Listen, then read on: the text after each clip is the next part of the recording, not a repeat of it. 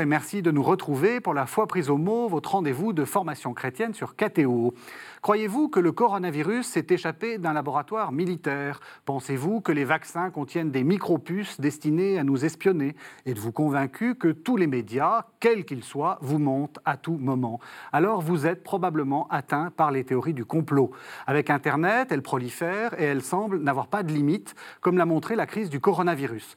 Je vous propose de porter un regard chrétien sur la question. Depuis des siècles, en effet, la théologie nous apprend à distinguer les régimes de vérité tout en nous encourageant à chérir la quête de la vérité. Est-ce que l'ère des fake news, de la fausse vérité, change quelque chose? La morale, quant à elle, nous apprend à faire la vérité en nous. Est-il donc immoral d'être conspirationniste? Pour le savoir, deux invités. Monsieur Michel Boyancé, bonsoir. Bonsoir. Vous êtes professeur de philosophie et vous êtes le doyen de l'Institut de philosophie et de psychologie comparée. Et puis Monsieur Camille Riquier, bonsoir. Bonsoir. Vous, vous êtes professeur de philosophie à l'Institut catholique de Paris et vous êtes même le vice-recteur à la recherche de ce même Institut catholique de Paris. Alors, j'ai parlé de vérité, de mensonges, de fake news, etc. Il faut peut-être faire un petit peu de, un petit peu de distinction conceptuelle, comme on disait en, philosophie.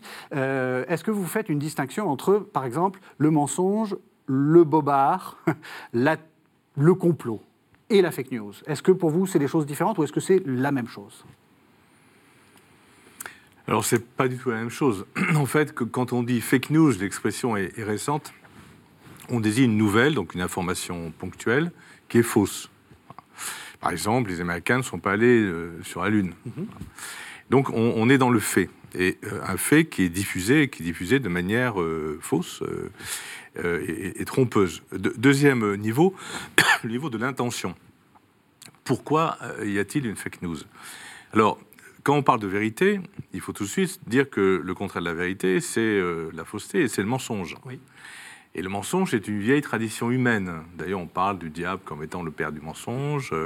Et si Jésus dit qu'il est la vérité, c'est parce que justement, il y a du mensonge. Donc là, on est dans l'intention. Et puis, quand on parle du complot, on parle d'autre chose encore. On parle d'un mensonge, mais qui est mu par euh, une intention perverse de prendre le pouvoir, de discréditer, donc un petit groupe qui complote. Et puis quand on parle de conspiration, c'est un peu la même chose que le complot, c'est aussi un, niveau comme le complot de d'intention politique euh, malfaisante ou, peut-être pas malfaisante, puisque euh, quand on vend des voitures, peut-être que Renault va comploter contre Peugeot pour vendre le, meilleur modèle. Mhm. Donc il y, a il y, a besoin de, clarification, il y a besoin de distinction. Il faut surtout ne pas mélanger tout, parce que euh, le risque est alors effectivement que euh, tout est possible dans l'ordre des fausses nouvelles. Le contraire de tout ça, c'est la vérité. Il y, aurait, il y aurait une multiplicité d'anti-vérités et il y a une seule vérité. Euh, on oppose à, l'unité de la vérité, euh, oui, la multiplicité euh, du faux. Mhm. donc les distinctions effectivement sont nécessaires.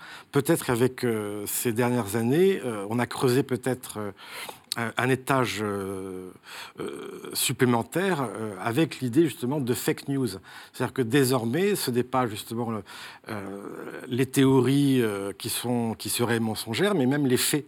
Euh, qu'on arrive même à, démentir. Euh, Anna Arendt distinguait euh, justement entre les, faits et les vérités de faits. avant, c'était la c'est les vérités de raison. Et désormais, d'une certaine manière, ben, on en arrive à, contester les, faits eux-mêmes sur lesquels, normalement, la discussion peut s'établir. Mm -hmm. Qu'une démocratie n'est possible que lorsqu'on s'accorde tous sur la réalité des faits qu'on nous présente. Or, aujourd'hui, ce qui est justement devenu même problématique y compris pour la démocratie, c'est que les faits eux-mêmes en viennent à être suspectés ou à être contestés.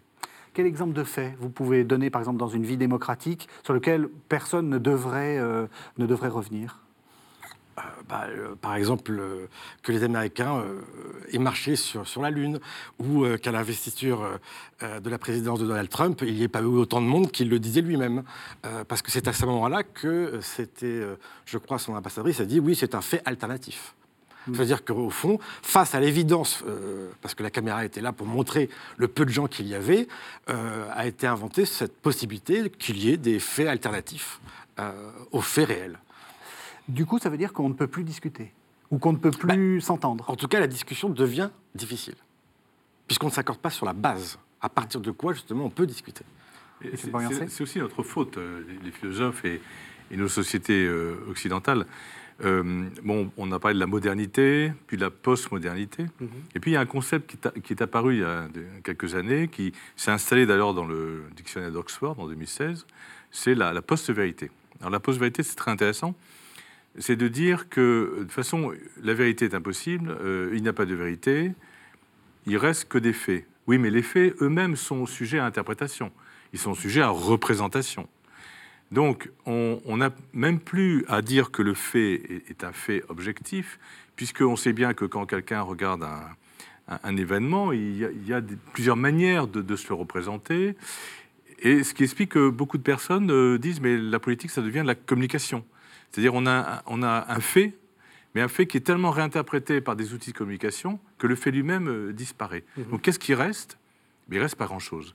Et je crois que les philosophes, en, abandonnant la vérité, la recherche de la vérité, euh, la recherche du bien, hein, du bon, hein, un bon médecin, un bon médicament, euh, une maladie, c'est par rapport à la santé, peu à peu on s'est laissé gagner à cette question de la post-vérité où rien n'existe vraiment en dehors des représentations que, que l'on se fait. Et une représentation, ça se manipule, ça se, ça se travaille par, par l'image, par euh, les médias. Et donc, le, la fake news est arrivée en même temps que la post-vérité. Ce qui est très révélateur, mhm. puisque s'il n'y a plus de vérité, il n'y a plus de mensonge. Donc, je, ne mens pas. Je, donne un autre fait qui est pour moi un fait réel. On crée l'événement, les médias créent l'événement. On crée un événement, euh, on, le montre en épingle alors qu'il est très mineur. D'autres événements, on, on, le montre pas en épingle, donc il devient euh, très très mineur. On n'en parle pas. Et donc, on crée la vérité. Et je pense que nos sociétés démocratiques euh, n'ont pas réalisé, si vous voulez, qu'il y a une sorte de mécanisme qui s'installe qui fait qu'effectivement, sur quoi se mettre d'accord S'il n'y a même plus de faits, tout est affaire de subjectivité.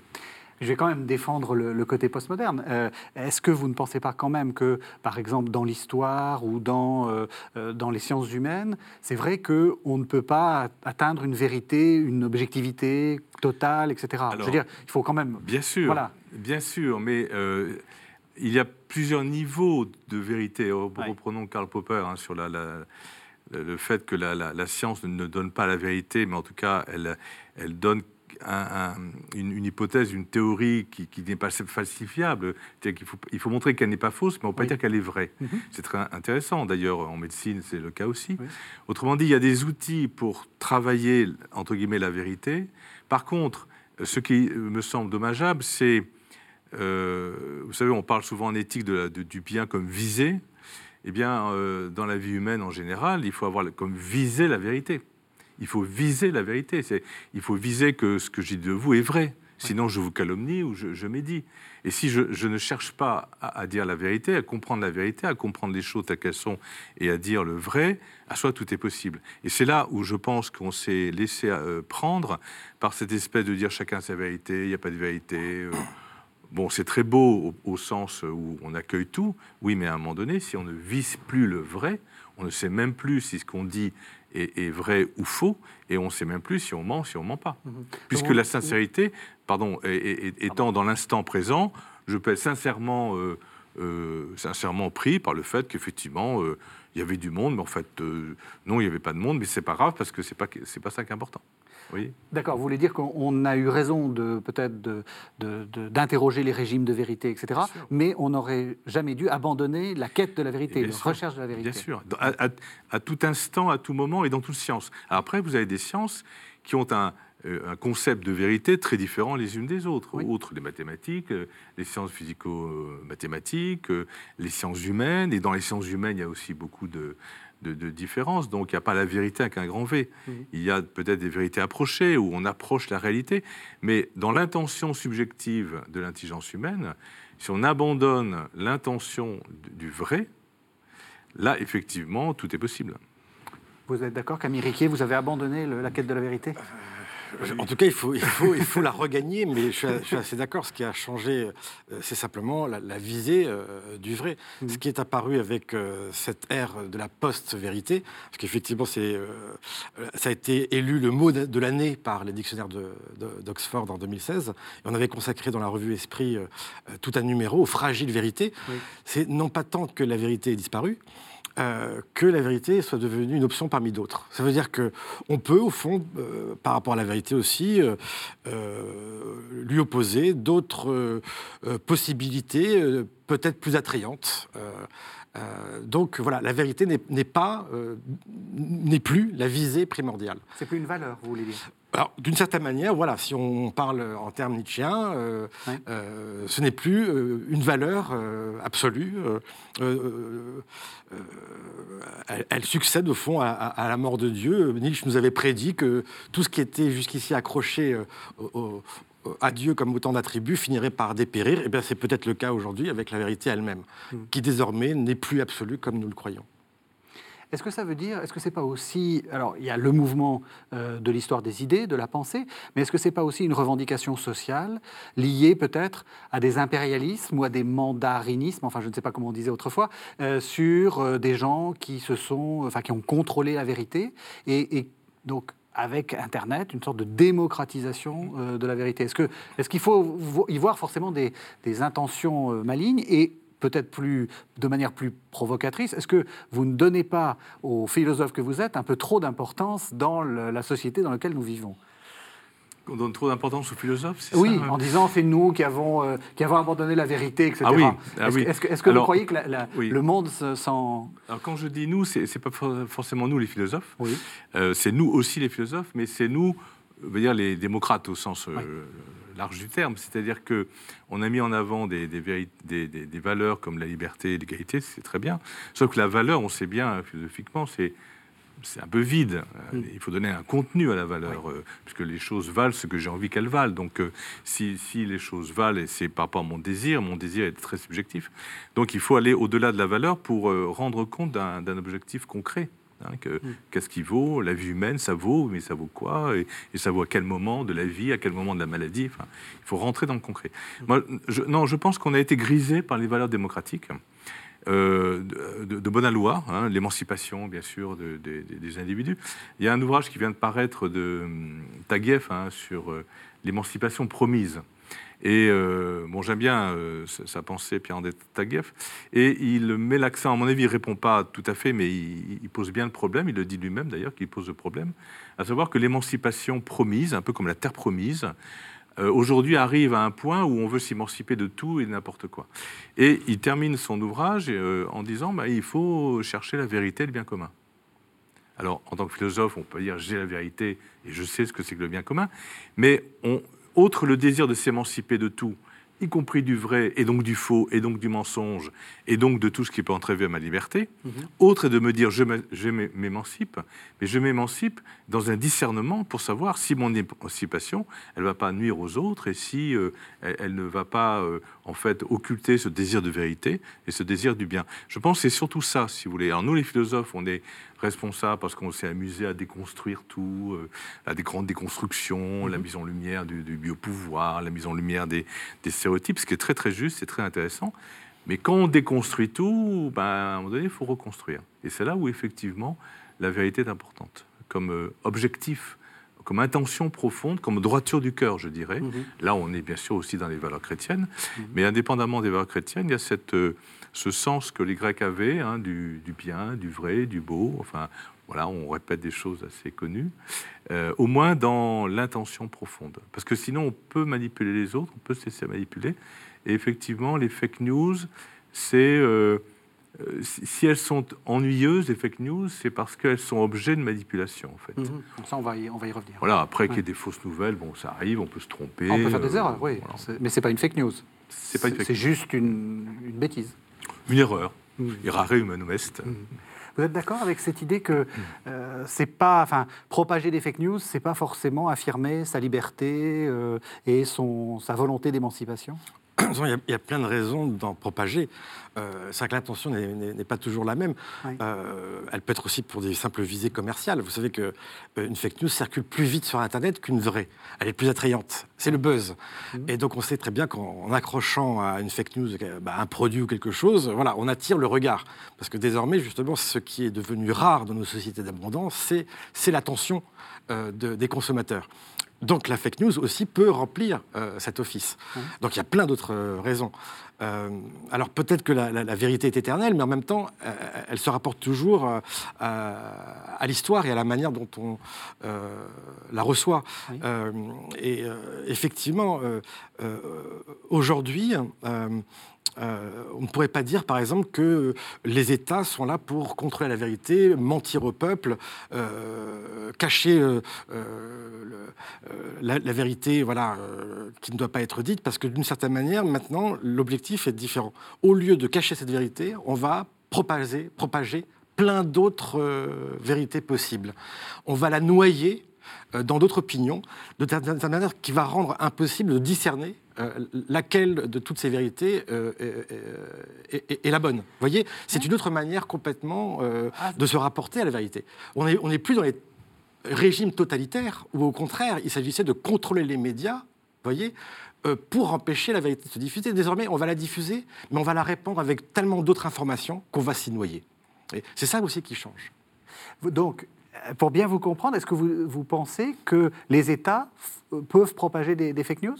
Non, je, dis parce que, on peut supposer tout si de même qu'au XXe siècle, euh, les régimes totalitaires, en tout cas, avaient d'avoir contrôlé la vérité, ce désir de contrôle. Et même de la manipuler et, de, et de, manipulation. Et je ne pense pas d'ailleurs que, alors même que fleurissent aujourd'hui les théories du complot, qu'il y ait des vrais comploteurs, parce que d'une certaine manière, nous sommes tous noyés dans, dans, dans, euh, euh, une, somme pléthorique d'informations, et que d'une certaine manière, c'est cela même qui nous déborde, qui nous dépasse et qui euh, déstabilise notre propre rapport à la vérité. Nous savons trop de choses, d'une certaine manière. Euh, nous avons un rapport à trop d'informations pour pouvoir les contrôler et les maîtriser. Il y a, quand même, euh, alors certains travaux, il y a eu bien sûr les grands totalitarismes du XXe siècle, mm a très bien travaillé, développé. Et puis on se disait dans les années 50-60, on est sorti du totalitarisme grâce à la démocratie. Je ne suis pas sûr qu'il n'y ait pas des dérives possibles totalitaires des démocraties. C'est-à-dire qu'il euh, faut gouverner et il faut bien qu'il y ait une cohésion. Il faut bien qu'il y ait un consensus sur les, grands fondamentaux qui permettent à un pays de se structurer.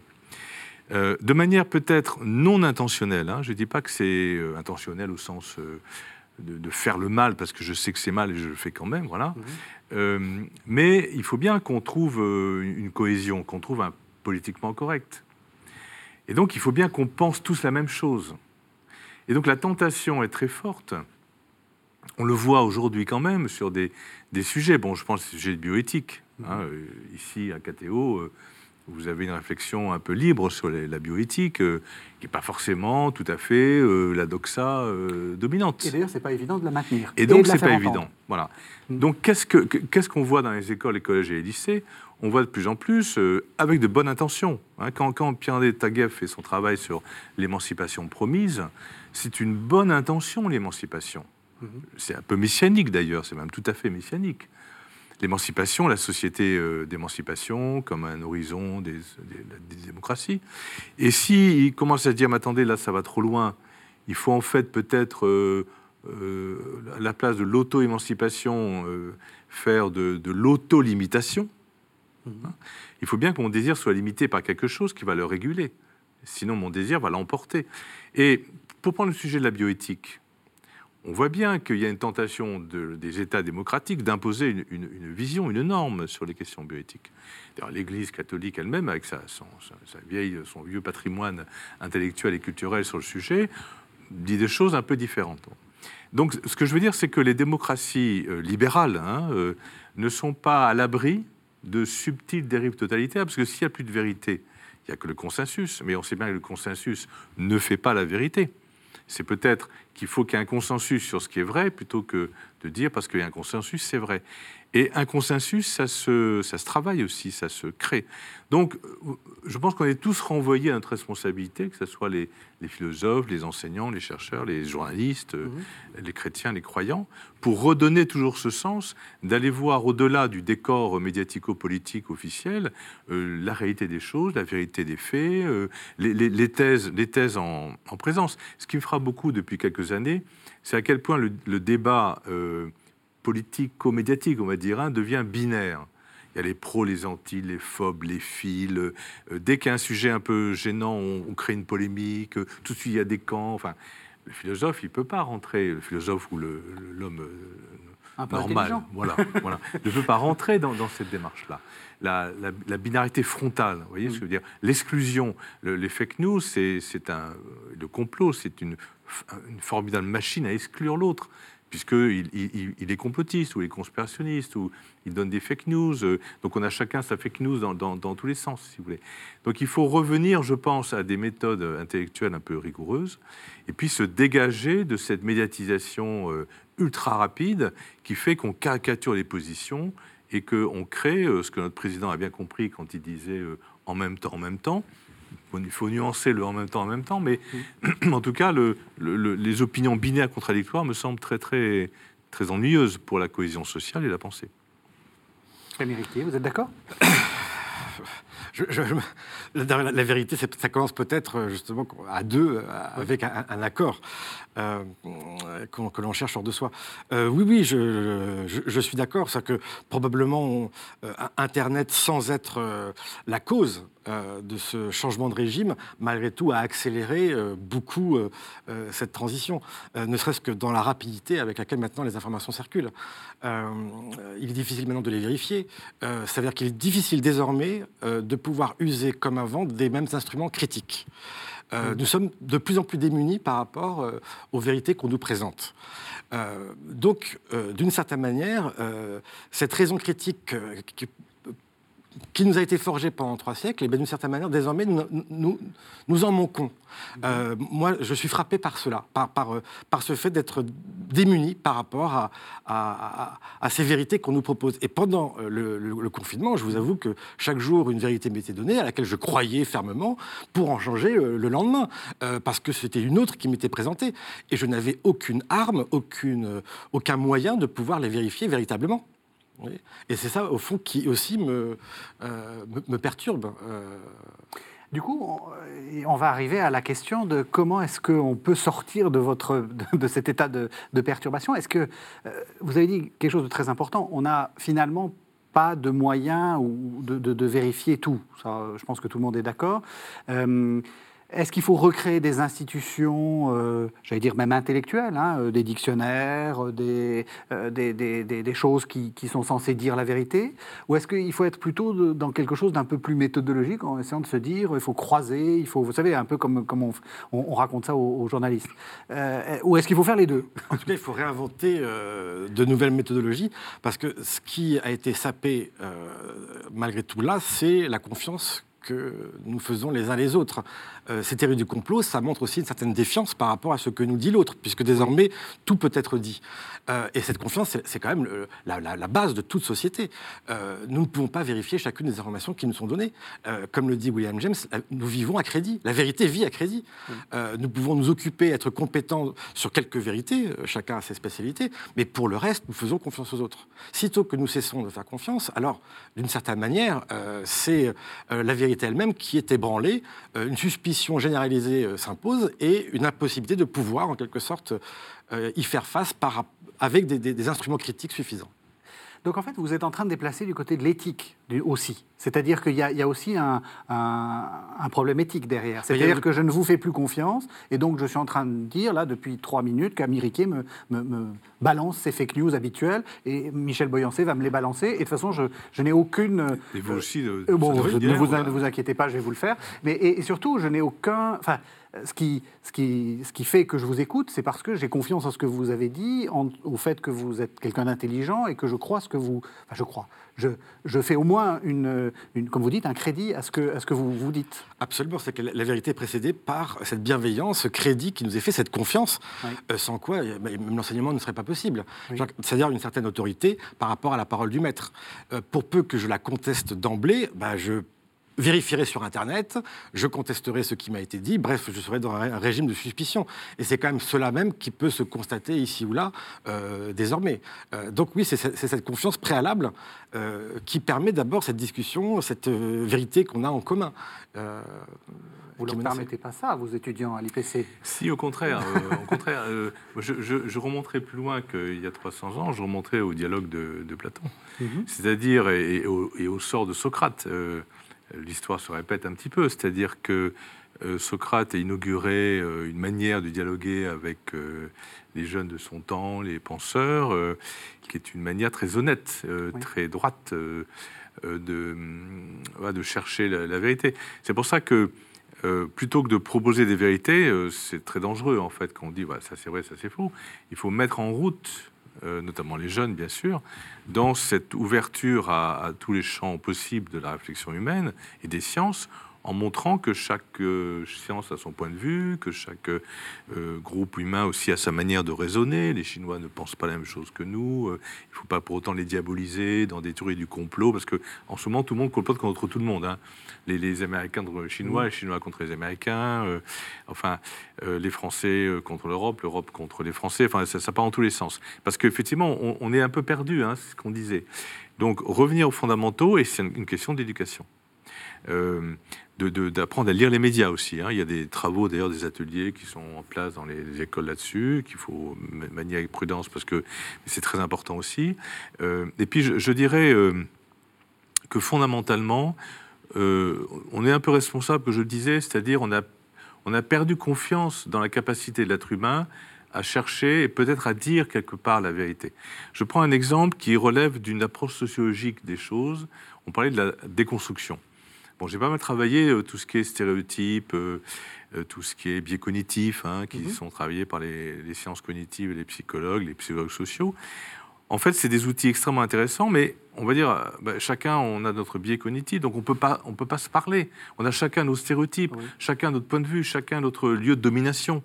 Hein, nous n'oublions pas les grandes philosophies euh, politiques euh, du 19 du 20e siècle qui, mettaient les camps. Hein. si vous êtes bourgeoise, vous êtes forcément contre les prolétaires. Si vous êtes prolétaire, il faut vous battre contre les bourgeois. Et, et, tout est figé en rapport de domination, en fait. En rapport de contradiction, même, au sens dialectique du terme. Et c'est très ennuyeux parce qu'à ce moment-là, je ne vous écoute plus, vous, en tant que personne. Je vous mets dans une posture sociologique. Et euh, on voit bien aujourd'hui que euh, tout le monde a sa posture sociologique. Vous les croyants contre les non-croyants, les les, les, les, chrétiens contre les athées. Et soit on s'en sort plus, si vous voulez. Et, je pense que le, la, la, vieille histoire de la longue tradition de la philosophie, Hein, qui remonte au, grec, euh, mhm. voilà, et puis bien sûr à, la lumière de la foi, de la foi chrétienne, permet sans doute de revenir à des fondamentaux pour éviter de se perdre dans ces, ces anathèmes permanents réciproques, si vous voulez, où chacun a la, fake news de l'autre. Mhm. Euh, donc il y a quelque chose de culturel, de profond qu'il faut, dont il faut qu'on se ressaisisse pour peu à peu prendre du recul et, se libérer, et, puis aller voir les gens, parce que nous, on travaille nous beaucoup, bien sûr, avec des chercheurs. Euh, 90% des chercheurs, 95%, 98% sont des gens honnêtes. Après, il y en a quelques-uns qui veulent la notoriété, qui peuvent traficoter les données, qui peuvent avoir de l'ambition politique aussi. Hein. Mhm. Mais les, gens sont fondamentalement honnêtes. Alors qu'on est en train de se dire qu'on est tous malhonnêtes, en fait. Oui, oui, oui, on est en train de construire une image du monde dans lequel tout le monde est malhonnête. Et oui. Alors, ben justement, pour d'ailleurs euh, aller contre cette image. Euh, euh, c'est pas sûr d'ailleurs que nous rentrons dans une nouvelle ère. Euh, et, il ne s'agit pas non plus de diaboliser Internet. Enfin, dans, le livre que j'ai publié il, y a peu, juste avant le, confinement, nous ne savons plus croire. Nous ne savons plus croire. Bon, et, savoir, je pourrais rajouter. J'essaye de, de, faire un parallèle entre notre temps siècle et le 16e.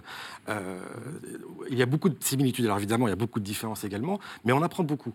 Euh, le 16e a été euh, un siècle où les superstitions sont revenues de façon assez impressionnante, la croyance au miracle, aux superstitions, etc.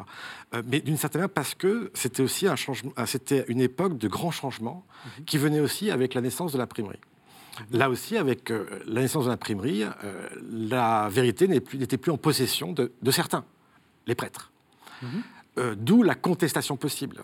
Euh, d'où tout d'un coup la vérité menacée, puisqu'elle était relativisée, euh, démultipliée d'une certaine manière.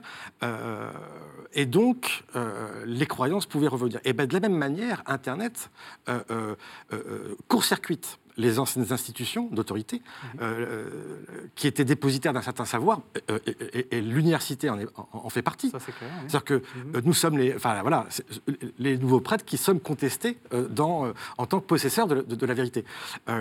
mais c'est l'instrument qu'il s'agit de maîtriser. C'est-à-dire que c'est simplement un, moment de déphasage où nous avons un instrument extrêmement puissant comme était la, diffusion des livres à l'époque, et comme l'est désormais Internet, qu'il s'agit simplement de, de manier. C'est pour ça qu'il s'agit de se recréer des outils.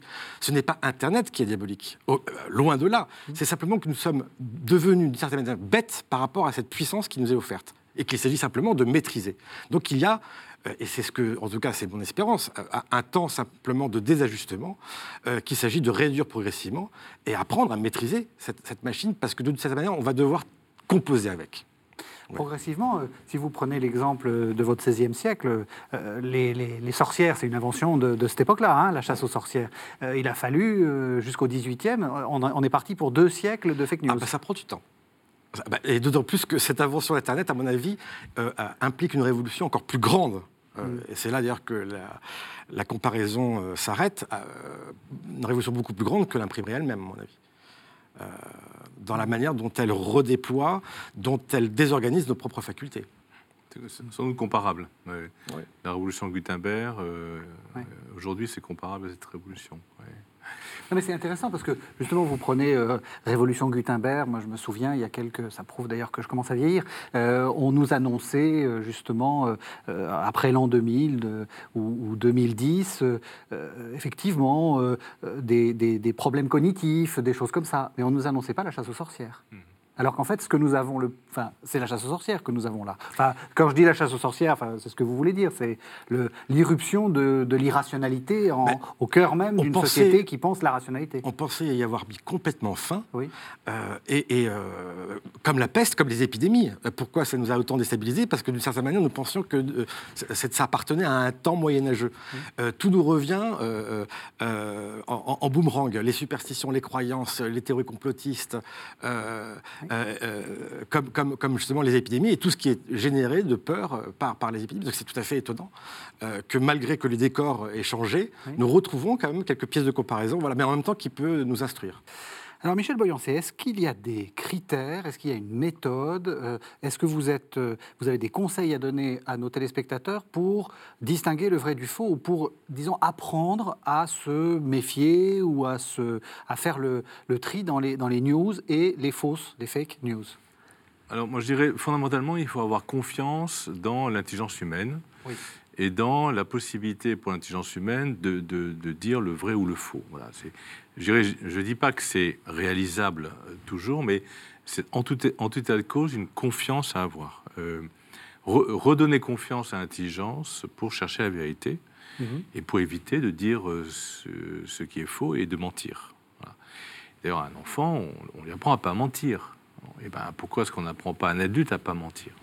Et on ne lui raconte pas des, bêtises consciemment. Et voilà. C'est aussi, c'est ça aussi qui est important. Je prendrais une vieille définition de la vérité qui est un peu scolastique, euh, hein mais qui me semble tout à fait intéressante. C'est la vérité, ça n'existe pas. La vérité, c'est une relation en fait entre l'intelligence et la chose. Donc c'est l'adéquation entre l'intelligence et la chose.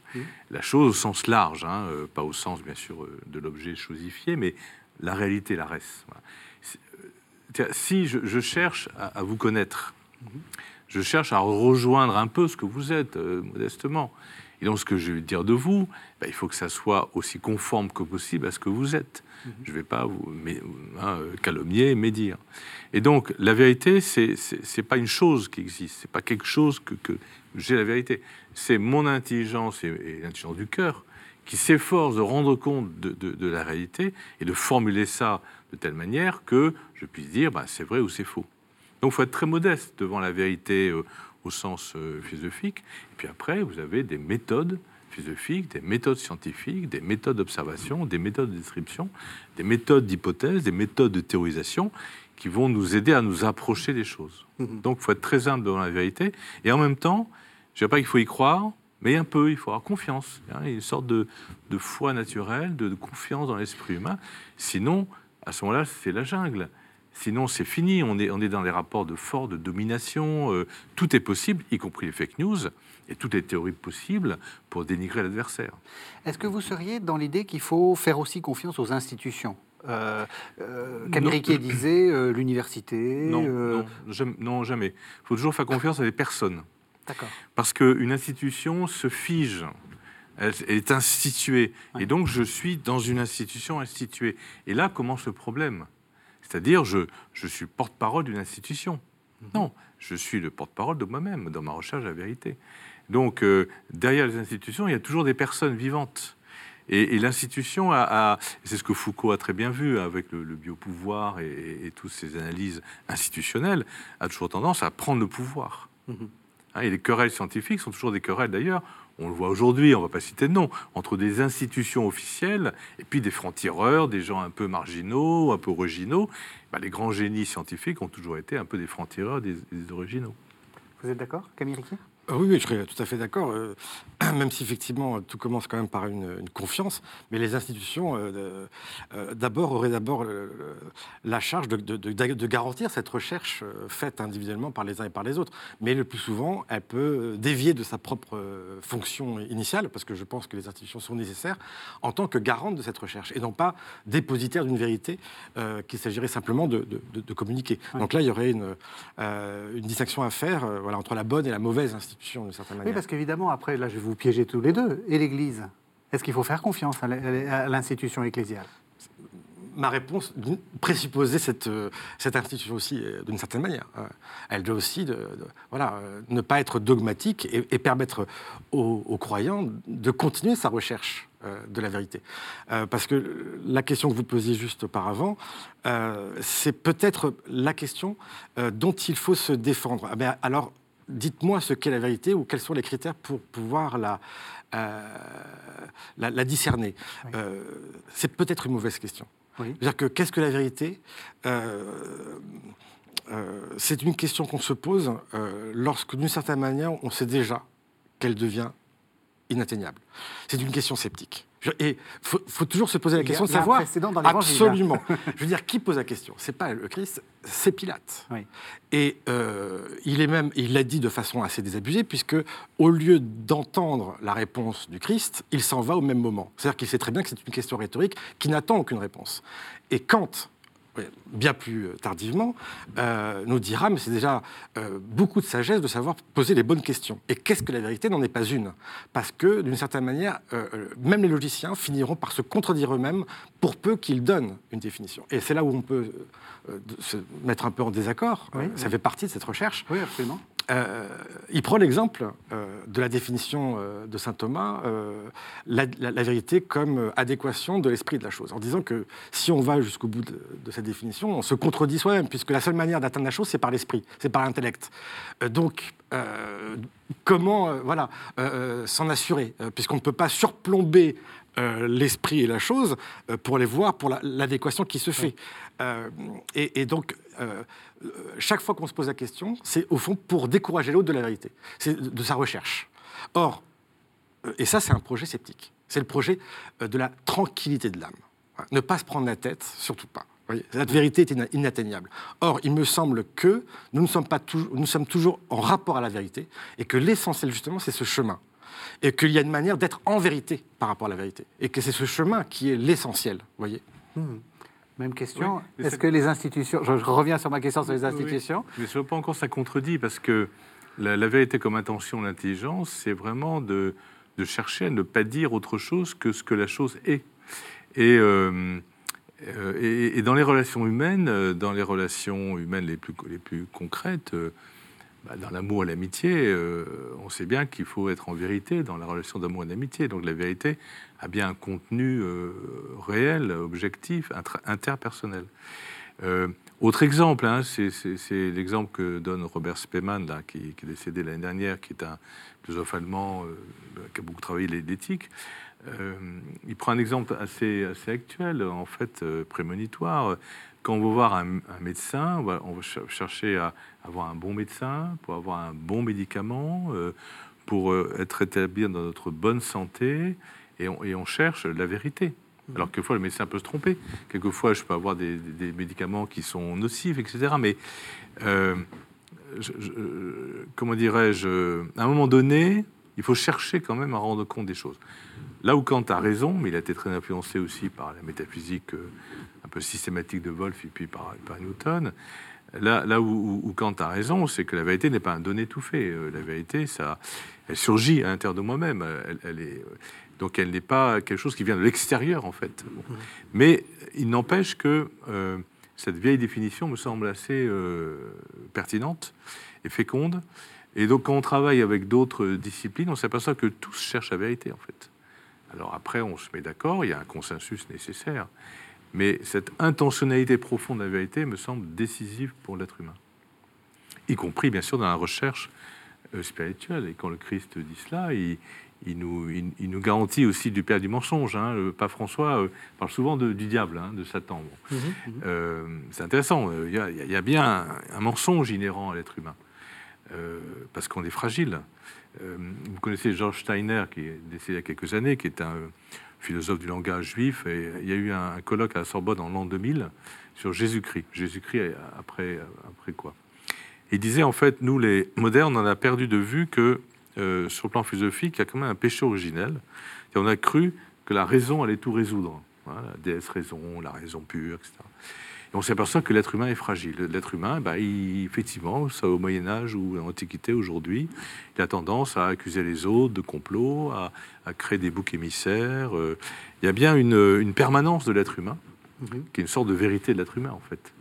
Et que les outils actuels euh, peuvent, euh, peuvent euh, comment dirais-je, euh, comme avant, euh, conduire à détruire le lien social. Vous êtes Oui. d'accord? Oui, bah, euh, je, je serais d'accord, malgré peut-être enfin, Ouais, ouais, cette question définitionnelle, mais, mais d'une certaine manière compris comme, euh, Ouais, comme euh, euh, M. Balancé l'entend. euh, oui, absolument, je m'accorderai. Euh, non, c'est- une manière de dire que, euh, justement, nous ne sommes pas d'abord en terrain vierge, comme si la vérité nous était extérieure et que nous rentreri- rentrerions en contact avec elle. C'est que nous sommes toujours déjà en rapport avec elle. Euh, c'est pour ça qu'au fond, il y a toujours euh, la nécessité d'une conversion, euh, parce que nous ne sommes jamais indifférents à la vérité. Euh, et dans là, le christianisme, pour le coup, euh, nous le dit de bien des manières, et Pascal de façon très virulente, mais par quoi nous commençons? Si nous sommes toujours déjà en rapport, c'est la haine de la vérité. Euh, parce que justement, euh, nous euh, nous tournons d'abord euh, vers ce qui nous agrée, vers ce qui nous plaît, vers ce qui nous intéresse, ce qui sert nos intérêts. La vérité nous dessert le plus souvent, on ne veut pas la voir parce que d'une certaine manière, elle vient nous accuser, nous mettre en accusation. Et donc le premier réflexe euh, qui est le nôtre, c'est au contraire de la rejeter. Euh, Ce serait presque un contre-critère. Le seul contre-critère peut-être le plus sûr, c'est cela. Socrate a été condamné à mort. Euh, parce que d'une certaine manière, tout commence par cette haine. Il y a un très beau texte assez comique de Thomas de Quincey, euh, de l'assassinat élevé en- au rang d'œuvre d'art. Donc c'est un philosophe du 19e siècle. Philosophe du XIXe siècle. Et euh, il faisait cette remarque que tous les philosophes ont été menacés dans leur propre vie. Euh, et que c'était même un, un- un très bon critère pour reconnaître un bon philosophe des autres, ce qui est d'ailleurs très mauvais signe pour nous. Et il disait, à propos de Locke, je tiens pour une certitude que Locke est un très mauvais philosophe, qu'il ait déployé sa gorge pendant 72 ans sans que personne ait eu l'idée de la lui trancher. Vous voyez Euh, parce que d'abord, il y a euh, euh, une conversion, euh, probablement un rapport en vérité. Voilà, nous, sommes d'abord dans un rapport faussé. Le chemin est à faire. Euh, euh, et tout est dans le chemin, euh, de telle sorte que c'est au fond, quand on a trouvé la vérité, qu'on commence à la chercher. Et c'est la grande idée, idée augustinienne euh, qui est reprise par Pascal. Tu ne me chercherais pas si tu ne m'avais pas déjà trouvé. Donc c'est ça qu'il faut comprendre lorsqu'on dit euh, je suis le chemin, la vérité et la vie? C'est comme ça que je la comprends. C'est-à-dire que euh, euh, la recherche euh, s'alimente de ses propres découvertes. Euh, jamais nous ne serons en possession de la vérité, qui est à mon avis peut-être la, la pire euh, chose qui soit, c'est de croire que nous sommes en, en possession de, de- de la vérité. Oui. Et là, je, je me souviens d'un des cours de, de Jean-Louis Chrétien qui citait la, la parabole du- de, Lessing. Il disait, mais si Dieu avait dans la main droite la vérité et dans la main gauche rien, euh, je me mettrai à genoux, je demanderai uniquement la main gauche. La vérité n'est que pour toi seul, euh, parce que justement je suis en chemin perpétuel et qu'il n'y a pas de possession de cette vérité. Euh, le danger serait de croire euh, que nous la possédons. Michel Boyancé. la, phrase du Christ, ça peut être aussi de dire, bon, c'est une révélation, je suis la vérité, je vous conduis au Père. Hein, je mhm. vous conduis à autre que moi. Donc la, la vérité vraie, comme je disais, même dans la définition scolastique classique, c'est pas une chose, mhm. c'est une relation à. Et, donc la, relation à la personne de Dieu, c'est la vérité. Mhm. Parce que Dieu est, la vérité, Dieu est amour, etc. Donc euh, c'est de, nous décentrer en disant non, ben, c'est ce que disait Camille, on n'a pas la vérité. La vérité, c'est dans une relation à quelqu'un qui est un chemin hein, et qui nous, fait découvrir la réalité. Est-ce que c'est pas justement euh, presque le critère ultime Parce que je suis là en train de chercher mes critères pour. Euh, pour euh, J'essaie de vous forcer à trouver des critères pour, pour distinguer les fakes des, des true news, enfin je sais pas comment on pourrait dire. Euh, est-ce que c'est pas ça la, question? Euh, Méfiez-vous de ceux qui disent euh, ce que je dis est la vérité. Oui. Non, mais dans le sens où, et, d'ailleurs, je sais que Michel Boyancé, vous avez aussi travaillé sur des questions de manipulation, sur des questions de, de, violence institutionnelle. Hein. Est-ce que c'est pas ça aussi le gourou? C'est celui qui, qui, dit je suis la vérité. Je suis la vérité. Et c'est pour ça que vous n'avez d'autres pères que le père qui est aux cieux, vous avez d'autres maîtres. le gourou arrête, arrête à lui. Hein, donc c'est clair. Mmh. Alors les fake news, c'est un peu différent. Disons, euh, la, vision que nous avons de la vérité va nous permettre d'agir dans le monde tel qu'il est et de rencontrer les faits. Euh, et donc d'analyser les faits. Mhm. Le problème des fake news, c'est que euh, on, tord les faits pour les, interpréter autrement que ce qu'ils sont. et donc il y a une vérité du fait qu'il faut redécouvrir. alors pour lutter contre les fake news, d'ailleurs en, observant la presse hein, régulièrement, euh, quotidiennement, euh, je me rends compte que les vrais fake news, une semaine après, on sait que c'est des fake news. Et puis il y a des fake news qui s'installent, et là, il suffit, Internet est extrêmement intéressant, d'aller chercher ailleurs comment on analyse un fait, comment le fait qu'on minimise, au contraire, est très important, ou le, fait qu'on maximalise, au contraire, n'est pas important. Et, et à ce moment-là, les choses prennent un relief euh, et puis on s'aperçoit que derrière, souvent des intérêts. Euh, on a tous un intérêt, euh, voilà, et donc on, tire la réalité à soi. Ou alors le bouc émissaire, comme René Girard l'a montré, on a une tendance à, créer des boucs émissaires, et on voit bien effectivement que les Chinois peuvent être un bouc émissaire, ou que les, Américains peuvent être un bouc émissaire. Bon, donc on, prend du recul et on s'aperçoit que les fake news ne sont qu'une déformation des faits, liée aussi à une interprétation que l'on veut avoir des choses. Et, je pense qu'un bon travail euh, sérieux, il faut, suivre hein, de, près, c'est sûr, permet quand même de prendre du recul. Mhm. Oui, oui. Euh, ce serait, si nous arrivons dans les moments de, conclusion, euh, une, bonne manière en tout cas de nous comporter, c'est que celui effectivement qui prétend détenir la vérité, voilà, il, faut bien s'en préserver. et je, je préférerais à celui qui dit la vérité ou nous dit avoir la vérité, celui qui veut faire euh, la vérité. Euh, faire la vérité, je trouve que c'est une belle expression, et avant qu'elle soit une expression policière, c'est une expression augustinienne, qui se trouve dans les confessions. C'est un facere veritatem.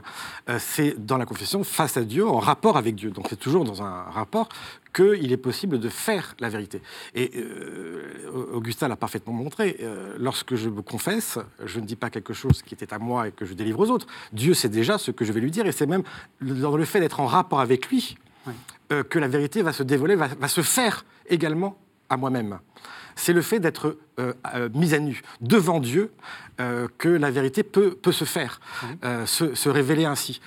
et c'est d'une certaine manière, voilà, dans ce rapport qui s'institue, que la vérité peut être faite. Et c'est ainsi que Augustin va même créer hein, cette, cette, expression que je trouve magnifique. Il faut être démasqué, il faut être à nu. Voilà. Parfois aussi, nous avons des masques face à la vérité. Eh bien, la confession, c'est une manière de, voilà, de se mettre à nu en, en rapport à Dieu, où nous avons un rapport en vérité, voilà, où la vérité peut être faite. Merci à tous les deux. Alors, deux livres qui sont euh, tout à fait en lien avec cette émission. On va commencer par le vôtre, Michel Boyancé. Euh, le bien commun à la croisée des disciplines aux éditions de euh, l'IPC. C'est un collectif. C'est un collectif. Peut-être, on a un peu de temps, hein, donc vous pouvez nous expliquer.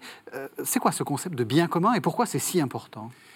Alors, le bien commun euh, revient, le common good euh, revient à la mode. Euh, voilà, elle n'a jamais été abandonnée dans les pays anglo-saxons, mais le bien commun a un peu disparu en France. Il n'y a que l'Église qui s'entêtait à parler du bien commun. Mhm. et on lui, on lui préférait l'expression intérêt commun, intérêt général. Et puis Jean Tirole, hein, le prix Nobel d'économie, il y a trois ans, écrit un ouvrage Économie du bien commun, parce que il avait l'intuition que l'économie devait euh, se dépasser elle-même ou être dépassée elle-même par euh, ce qu'on appelle le bien commun.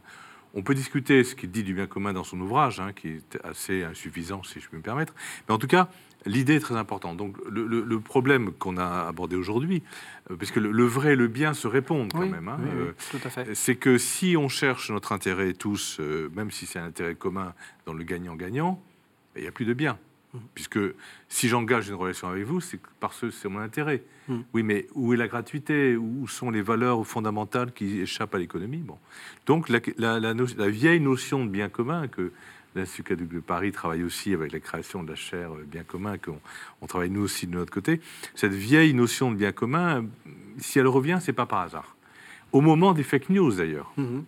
Puisque tout ce qu'on a dit, c'est pas lié au bien commun. Quant à vous, Camille Riquier, nous ne savons plus, plus croire pardon, aux éditions des Clés de Brouwer. Oui, qui, est sorti euh, alors juste avant euh, euh, la pandémie et le confinement. alors je, dois, avouer que quand, les librairies se sont fermées, je me suis dit, ça y est, ce livre va appartenir au monde d'avant. Euh, euh, et que maintenant tout va changer dans le monde d'après. Euh, et puis, voilà, non pas pour le, vendre à tout prix, mais je me suis rendu compte malgré tout que bah, progressivement, même la pandémie nous a mis dans un état assez proche de ce que j'avais voulu dire. Parce que dire nous ne savons plus croire, c'est aussi dire que du coup, nous croyons n'importe quoi. nous sommes redevenus euh, crédule en bien, des, en bien des choses. Euh, et moi-même, jamais je l'ai autant été que pendant ces deux mois où je pouvais changer d'avis euh, dans la même journée. donc voilà, c'est